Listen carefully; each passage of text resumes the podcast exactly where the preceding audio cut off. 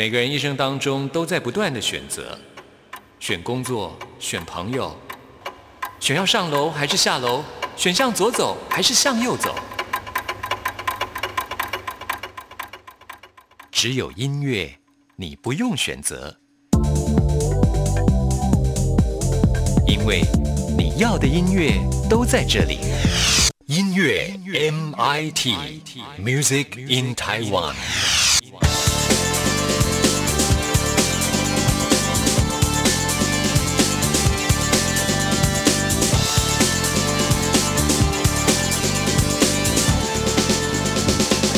亲爱的听众朋友，大家好，欢迎收听今天的音乐 MIT Music in Taiwan，我是谭志毅。今天节目一开始要告诉大家的就是金曲歌后蔡健雅演唱会的消息。说到了蔡健雅，她可是三届的金曲歌后，同时呢累积有七座的金曲奖得主啊。那现在暌违两年，预计呢要在五月九号，也就是呢星期六的这一天，要第五度攻上台北小。巨蛋来举办他的蔡健雅给世界最悠长的吻二零二零巡回演唱会。这个演唱会呢，其实也是蔡健雅继《美丽突然发生》《列慕尼亚》之后，给世界最悠长的吻，就成为了蔡健雅的演唱会三部曲，算是完整的呈现了蔡健雅心境上的一个进化。的确啊，说到了蔡健雅呢，向来就是很有自己想法的人呢。这些年，他越来越了解自己，不但呢让自己更能够随遇而安，而且呢还可以推己及人，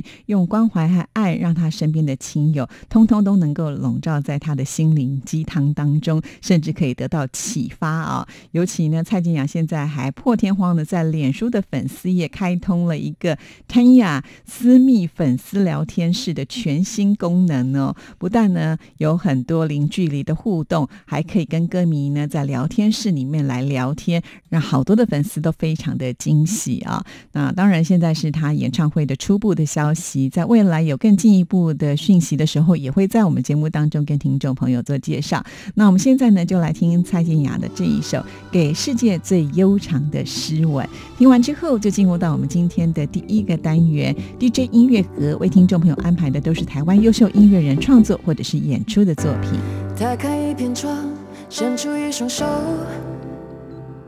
在浮再沉。吹过一抹风，有些情景不得不发生，有些距离叫人越活越苦闷。就算乌云的天空有多深，比不上渴望深。我要给世界最悠长的诗吻。就算无常的大地有裂痕，自己渴望着。要给世界最悠长的诗文。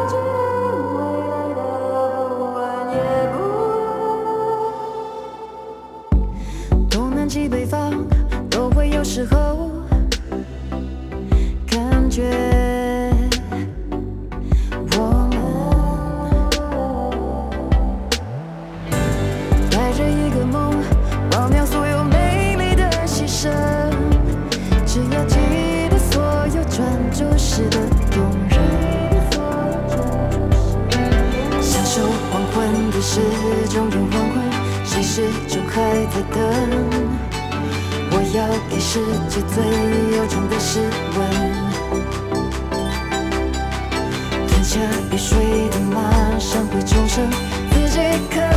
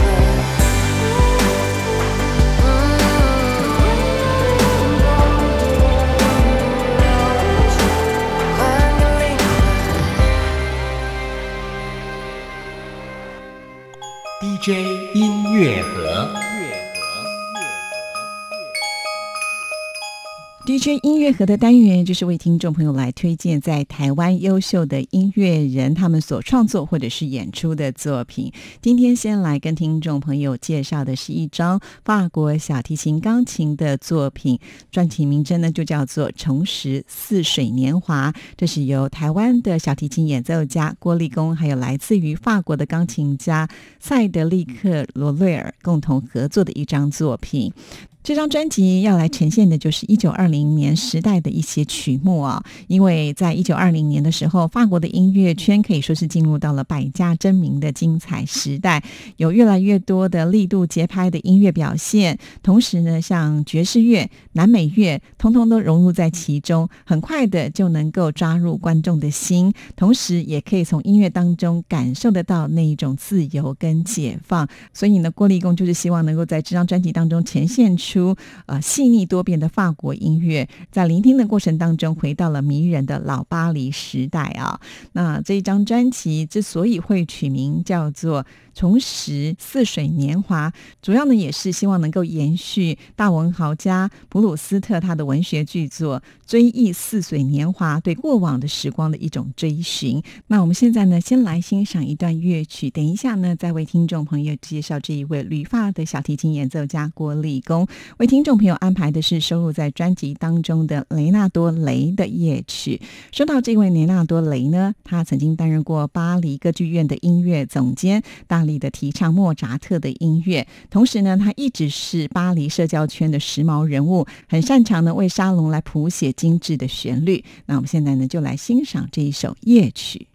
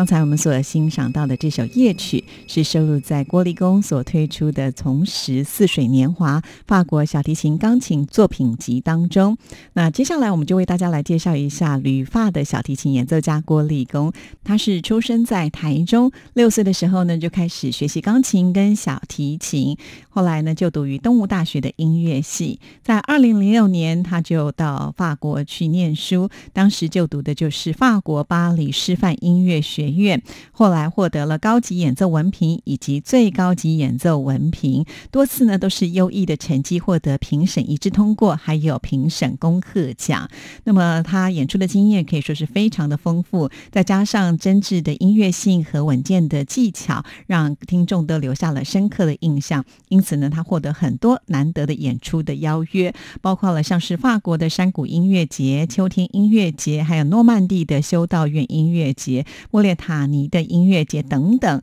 就是因为多年来他的努力，再加上欧洲艺术文化的熏陶，所以使得他参加每一次的比赛都获得非常好的成绩。得奖包括了像是克雷朵小提琴比赛，还有格拉祖诺夫国际弦乐大赛。由于郭立功他对于室内乐的热爱，所以呢，分别在台湾还有法国都成立了室内乐的组合。台湾米罗室内乐集就是致力发展台湾的室内乐欣赏的风气，而且呢是积极。的拓展、发掘各式的曲目，把精致的室内乐传送到台湾的大城小镇，也时常呢会发表台湾人的创作作品，演出台湾作曲家马水龙老师的弦乐四重奏，受到大师的赞赏跟鼓励。近年来，他也开始执行米罗音乐剧场跨界计划，独创性还有各种创意，在台湾音乐团体当中是独树一格的。另外，在法国呢，郭立功的小提琴、吉他二重奏曲目涵盖古典浪漫时期，还有西班牙、意大利、地中海的音乐，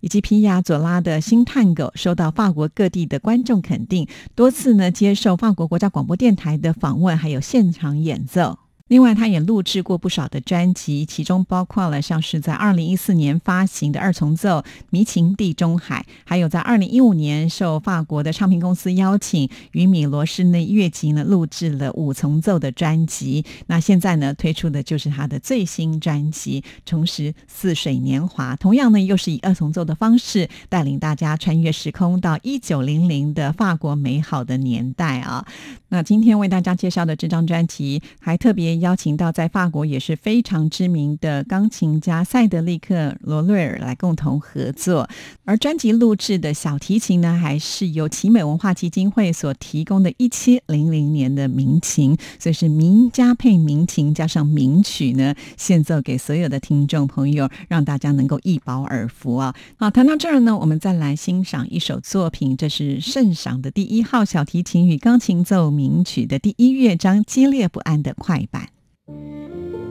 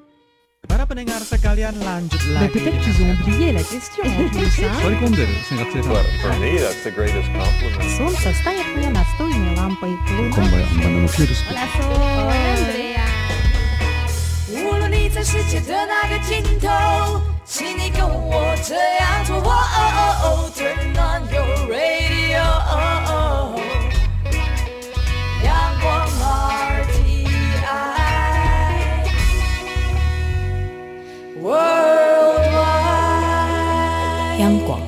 联系世界的桥梁。这里是中央广播电台台湾之音，听众朋友现在收听的节目是音乐 MIT Music in 台湾，我是谭志毅。现在进行的单元是 DJ 音乐阁，为听众朋友来推荐的都是台湾优秀音乐人创作或者是演出的作品啊。接下来我们要跟听众朋友来介绍的就是精英艺术家三重奏他们所推出的最新专辑《俊勇福尔摩沙》。精英艺术家三重奏呢，他们是从二零零七年成军的，到现在已经超过十多年了。他们致力于推广台湾音乐，还有台湾作曲家的作品。除了台湾民谣的改编之外呢，他们也会委托年轻的作曲家为精英艺术家三重奏来创作新的作品，增加台湾作曲家的曝光率。到目前为止呢，他们已经发行过了福尔摩沙系列的专辑，包括了印象福尔摩沙、新传福尔摩沙、新系福尔摩沙、悸动福尔摩沙。尤其他们的新系福福尔摩沙这张专辑还获得第二十八届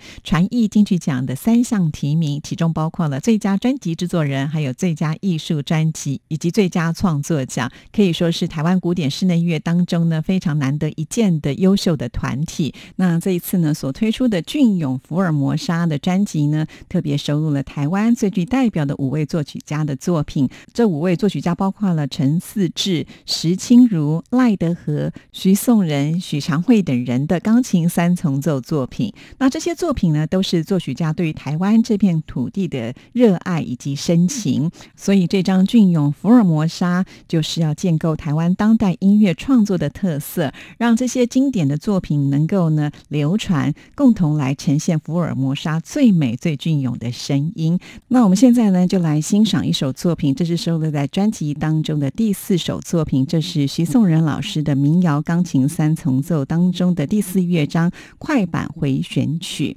这首曲子呢，就是尝试的把台湾的民谣素材用现代的音乐的语言表达出来。所谓的民谣，其实就是最原始形态的各种变化的唱法，基本上呢都是很简朴的，但是却表达出人们共同的心声，而不是个人的一种主观的感情。台湾民谣大体上呢，都是建立在五声音阶的结构上，甚至有的时候呢，只用三个音而已，就好像是呢这首三重奏的前三乐章的中段所用的主题，呃，五声音阶的构成的旋律都没有半音的音程，所以听起来呢，与大小调的旋律是很不一样的。因此呢，在作曲的技巧上呢，有特殊的考量跟处理。那这一首三重奏的四个乐章呢，分别描写出了台湾民谣不同的特色。第一个乐章是非常庄庄严有力的前奏，带出了冥想的色彩，是以思想起为主题。那第二乐章呢，我们听到的感觉是比较带有哀怨的性格，呃，也有一些诙谐的气息。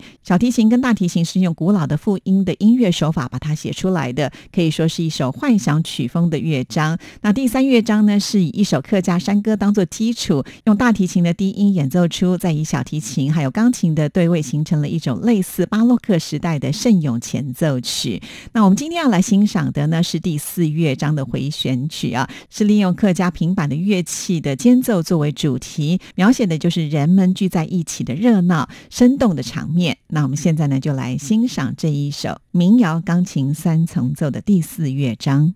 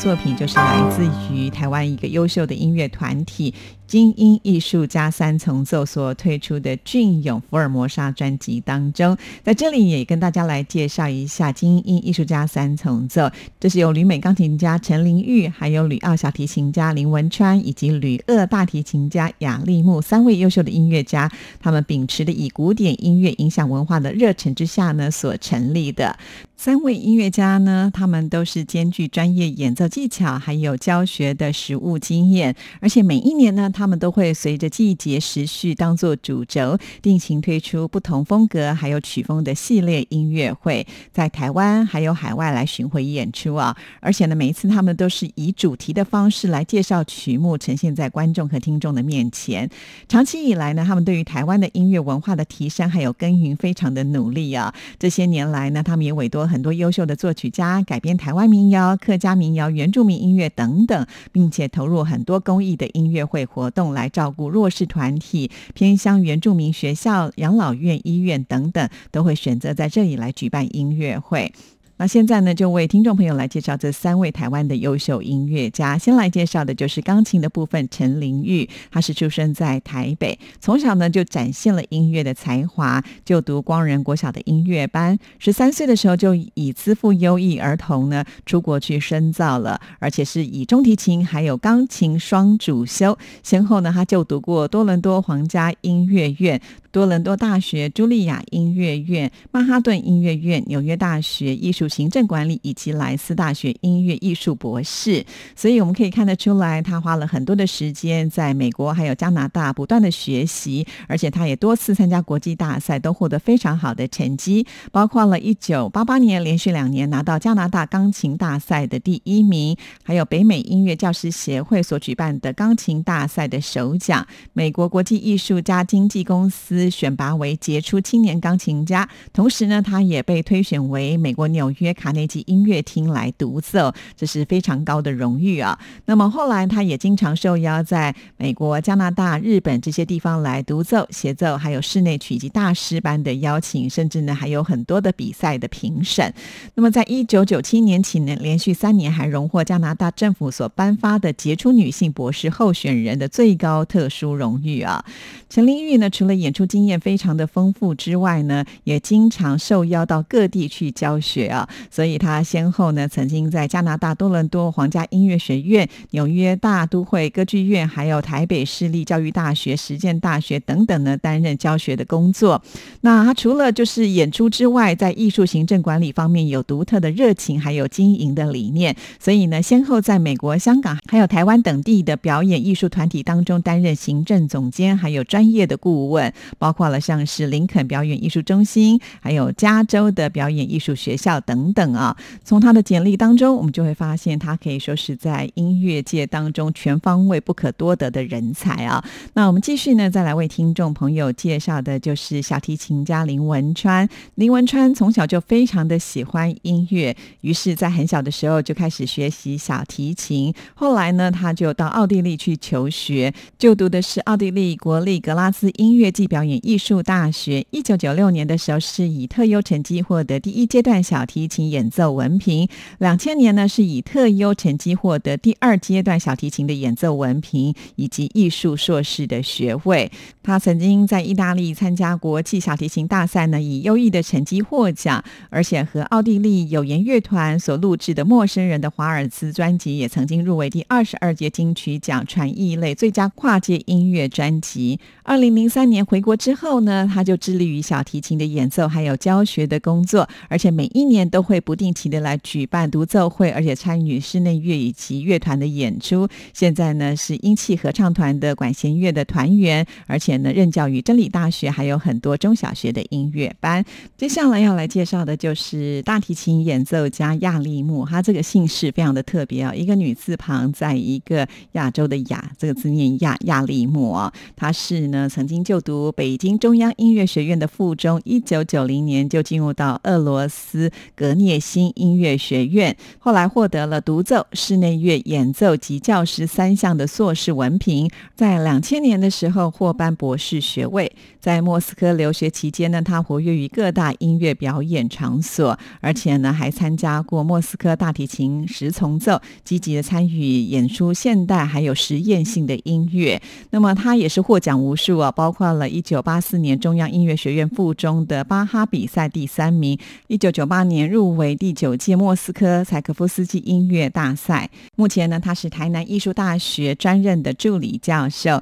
在二零一二年的时候，他成立了科大一大提琴室内乐，而且呢也负责大提琴研习暨艺术节的活动，结合呢学习营的课程，积极的推广大提琴重奏还有室内乐的作品啊，也经常跟在台湾的这些中生代顶尖的大提琴演奏家来推广系列大提琴的音乐会。听了这些音乐家他们的学经历之后，就会发现，除了他们本身有专业的技术之外，其实呢，他们对于音乐的推广都是不遗余力的啊。谈到这里，我们再来欣赏一首精英艺术家三重奏，收录在这一张《俊勇福尔摩沙》专辑当中，由我们台湾非常知名的音乐家，也是音乐教育家陈四志老师呢所创作的这一首《西游曲》的钢琴三重奏。这也是我们今天 DJ 音乐盒给您推荐的最后一首乐曲了。那今天的节目呢，也要在这首乐声当中跟您说声再见了。谢谢您的收听，祝福您，拜拜。